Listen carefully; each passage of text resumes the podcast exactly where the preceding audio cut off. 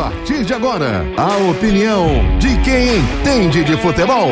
O comentário de Júnior Medrado. O comentarista que não tem medo da verdade.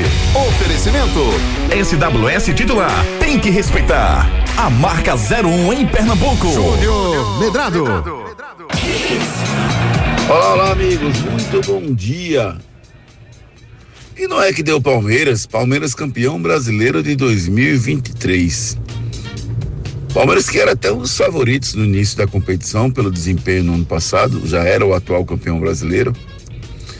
Mas algumas coisas aconteceram ao longo da temporada e deixaram o Palmeiras mais frágil. Né? Perdeu o Dudu, que era seu principal atacante, o Rony oscilou de desempenho e o Palmeiras se viu numa montanha russa durante todo esse campeonato brasileiro. O Botafogo assumiu a liderança, bateu os principais times da competição, jogando dentro e fora de casa, e se tornou o grande e virtual campeão brasileiro. Só que aí o Botafogo começou a cair. O Botafogo passou 10 jogos sem vencer. Isso num campeonato brasileiro é imperdoável. Rendimento caiu, os outros times chegaram, Flamengo, Atlético Mineiro, Palmeiras. E na reta final o Palmeiras foi mais eficiente e acabou conquistando o título. É o melhor time do Brasil? Não sei. Confesso que o jogo burocrático do Palmeiras hoje não é de encher os meus olhos. Mas é o time mais eficiente. É o time que conseguiu eh, as vitórias certas nos momentos certos. O, o grande ponto do, do Palmeiras que caiu de rendimento foi a perda do Dudu. O Dudu vinha fazendo uma grande temporada e acabou se machucando. O Rony não, não supriu a altura do Dudu, só que aí surgiu o Hendrick, um garoto de 17 anos que arrebentou em algumas partidas e deu vitórias inimagináveis para o Palmeiras, como aquela contra o Botafogo.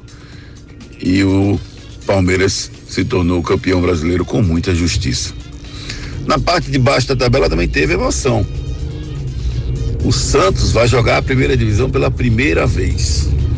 Confesso que eu não torci para o time do Rei Pelé cair para a segunda divisão, não. Mas eu queria que um grande tivesse na segunda divisão para que se juntassem a outros grandes que lá estão e fizesse uma competição mais é, acirrada, que, que tivesse mais visibilidade, principalmente da imprensa do Sul. A presença do Santos muda tudo no Campeonato Brasileiro da Série B do ano que vem. Não só porque uma vaga teoricamente seria do Santos, se fizer um bom trabalho, mas porque a, a visibilidade, os holofotes da imprensa do Sul passam a se voltar para a Série B com mais atenção, coisa que não aconteceria se não tivesse o Santos lá. Dentro do campo, o Santos mereceu totalmente. Não jogou absolutamente nada com Fortaleza, assim como não jogou absolutamente nada com vários times na, na Série A esse ano.